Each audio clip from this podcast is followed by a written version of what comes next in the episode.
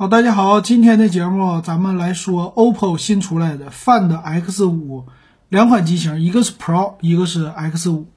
那这个机型呢，前两天预热特别的火呀，就是它有两位大师，一个是姜文，一个是久石让给他们代言。啊，这次我看起来啊，它和之前的 X3 Pro 比起来，其实最大的特色呀，在背面它还是那种突出式的一个摄像头，但整个的机身呢还是那种圆润的造型。那么摄像头的位置呢，做了一些的改变。再来看啊，这回有什么新的花样啊？第一个就是自研的芯片。那这次这个芯片呢，说是 OPPO 家的自己第一颗芯片，叫马里亚纳，属于是一个 NPU。这是什么意思呢？就属于是帮你手机增加一些运算能力。那官方说了，是我们在图像这个处理方面特别的厉害。那这里边它的图像是 OPPO 主打的，一个是充电，就一个是拍照了。那它的拍照到底好在哪里啊？那官方说了，这个拍照呢，它在曝光。控制还有夜景的方面做的都非常的好。从官方的这个图片演示里边，我能看出来啊，主要就是抑制一些曝光，因为晚上的时候，呃，有一些灯的那个光啊，它这里边的计算计算出来之后，帮你少曝一点光，就没有那么多的白的啊，就是显得白平衡比较好啊，应该是这样的。然后再有一个影像系统呢，是跟哈苏来合作的，是哈苏帮他调教的。之前呢一直都是这个啊，毕竟是旗舰级的。那么在里边呢还有一个叫哈苏的专业相机模式和拍照摄像的模式，我觉得呢特别适合很多人玩小红书，在小红书上去拍照片，妈这个会非常的好。那官方也说了，它也有叫超级的一个抓拍啊，说是抓拍动态。成功率更高，并且有三倍的一个防抖啊，说是角度防抖，然后自拍也是更加清晰。他说有一个摄像头叫猫眼摄像头，说是能够逆光拍摄，效果更加的好啊。我看起来的话是各种白平衡，然后各种人脸检测，反正这是它最大的特点，就是在影像系统的一个提升了。然后它的相机，说是相机这次也有了非常大的一个提升。呃，因为现在这个时代呀，很多人喜欢 vlog 拍抖音呐，所以他宣传的这个应该很适合年轻人啊，就喜欢拿出来拍照，呃，给别人分享的这样的朋友们啊。还有一个就是在拍 vlog 的时候，它支持你配合他们家的叫 Anko X 二，这最新出来的耳机，可以戴着耳机实现立体声的录音，那这些都是为了。抖音啊，为了这些做准备的非常好。我甚至说，哎，这 OPPO 要能借我一个评测机或者给我一个，是不是我拿它来拍节目更好啊？哎，有这样的想象啊。然后再有就是机身的外壳，它叫一体化纳米微晶陶瓷，哎，陶瓷的机身。哎，当年玩陶瓷的是小米啊，现在 OPPO 玩的挺好。呃，这机身也挺好看啊，除了摄像头比较突出之外，这个机身的侧面呢，看起来还是非常的轻薄啊，也支持防水的功能。还有说大猩猩的玻璃，这个玻璃呢也是类似那种 2.5D 的吧，非常的圆润。那它的屏幕呢是用了一百二十赫兹的高刷的屏幕啊，这个高刷还是不错的，然后应该是 AMOLED 屏啊。啊，再有他说叫人眼仿生环境自适应的一个调光啊，这是什么调光？不是 DC 了啊，特别牛。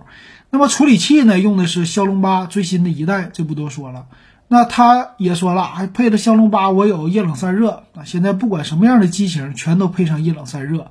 同时呢，他们家还可以套一个壳，这个壳呢，说是叫冰敷散热保护壳，说是一种散热比较好的材质。那你这么变相说，是不是骁龙它就热呀？哎，这有可能啊。然后存储方面呢，它也增加了，这次增加到一个五百一十二 G 的一个大的存储啊，内存呢直接上到十二个 G 了，Pro 版特别的牛啊。啊，官方说了，这个不卡顿。充电方面呢，它是有五千毫安的电池啊，那它是有八十瓦的一个超级的闪充。这个闪充呢是有线的，还有一个五十瓦的无线的闪充，其实这两个加起来也都行了，但是没有一百二十瓦的有线哈。但是这个无线加有线，我觉得八十瓦其实也是挺快的了。五千毫安，他说了，十二分钟充满一半的电，三十五分钟就给它充满了。三十五分钟啊，这个是是特别的强啊！现在我还真需要这样的，为啥呀？因为你平时要是拍电影拍的多，或者 vlog 拍的多了，耗电量啊，一天两充还是比较多的。再有一个 ColorOS 二点一啊，它这些呃很多那些样子其实跟苹果很类似，也有一个这个是自己家的这个 emoji emoji 那种三 D 的。然后来看一下它的详细参数啊，这次的机型呢，其实和 X 三 Pro 比起来，我感觉外观的升级并不是想象中那么特别的大。那背面的摄像头呢，它是三个三个大摄，两个大摄像头，一个小摄像头。呃，造型方面是为了区分啊，肯定和之前的叉三系列有一些区别。那厚度呢，陶瓷版是八点五毫米。皮革版八点八毫米还是比较的突出的，重量呢，陶瓷版二百一十八克，皮革版一百九十五克，这个重量也是不算太轻啊。那内存呢，组合是 LPDDR5 的内存，UFS 三点一的存储。那这个呢，它是有三个版本，八加二五六、十二加二五六和十二加五幺二三个版本。屏幕呢，六点七英寸，并不算小，但是呢，它是一个。应该是二点五 K 吧，三二一六乘一四四零，这个屏幕分辨率非常的高，屏占比达到了百分之九十二点七，这个屏占比也非常高了。再加上一百二十赫兹的高刷啊，这个用起来还是非常的好的。那摄像头呢？它是后置五千万像素的一个主摄，超广角五千万像素，长焦一千三百万像素，前置还有一个三千两百万像素，这个旗舰机的了，这不用问了。拍照干啥都 OK，并且支持 4K 的摄像啊，这前置呢 1080P，所以这次主打也说了我的摄像特别好嘛。那电池呢，它是两个乘两百两千五百毫安的，那这快充还是挺快的啊，但是没有一百二十把是一个小遗憾吧。那其他方面有 WiFi 六最新的，蓝牙5.2也是最新的，Type C 的一个接口，NFC 叫全功能的。那里边还有什么内置的呀？它送你一个保护套啊，SIM 卡插槽，别的方面还真没有了。那来看一下售价啊，售价方面，X5 Pro 系列是十二加二五六的六千二百九十九，十二加五幺二的是六千七百九十九。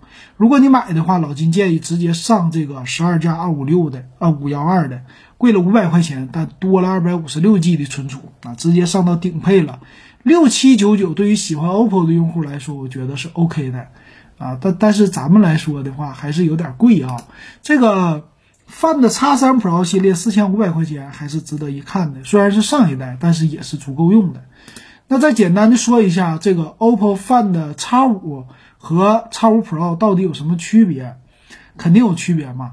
那厚度来说呢，八点七毫米，重量一百九十六克，没有陶瓷的机身了。从外观来说呢，几乎是一样的，没什么太大区别。那内存规格、存储规格也是一模一样的。再有屏幕会小一点，六点五五英寸，呃，分辨率呢稍微低一点，二四零零乘一零八零，屏占比没有任何的变化，一百二十赫兹的刷新率，啊，同样屏幕的材质呢和啊这 Pro 版是一样的。摄像头呢竟然没有缩水啊。后置五千万两个，再加一千三百万，前置三千两百万，这一点你要是觉得想省点钱，买这个还是挺合适的。包括 NPU 啊，那也都保留了。WiFi 方面呢，也是 WiFi 哎，WiFi 六的啊。哎，我漏了一个吧？处理器骁龙八八八啊，是上一代的处理器，并不是最新一代的。但是你要是为了拍照，它其实也是够用的。咱们看一下它的售价。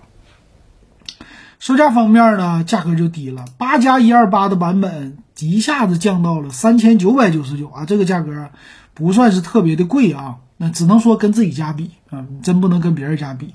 然后八加二五六呢是四千三百九十九，十二加二五六的话是四千七百九十九，这个售价比 Pro 版低了非常的多呀，性价比还是跟自己家比有一些的啊，不能跟别人比。呃，再有就是它的保护套啊，也都送你了。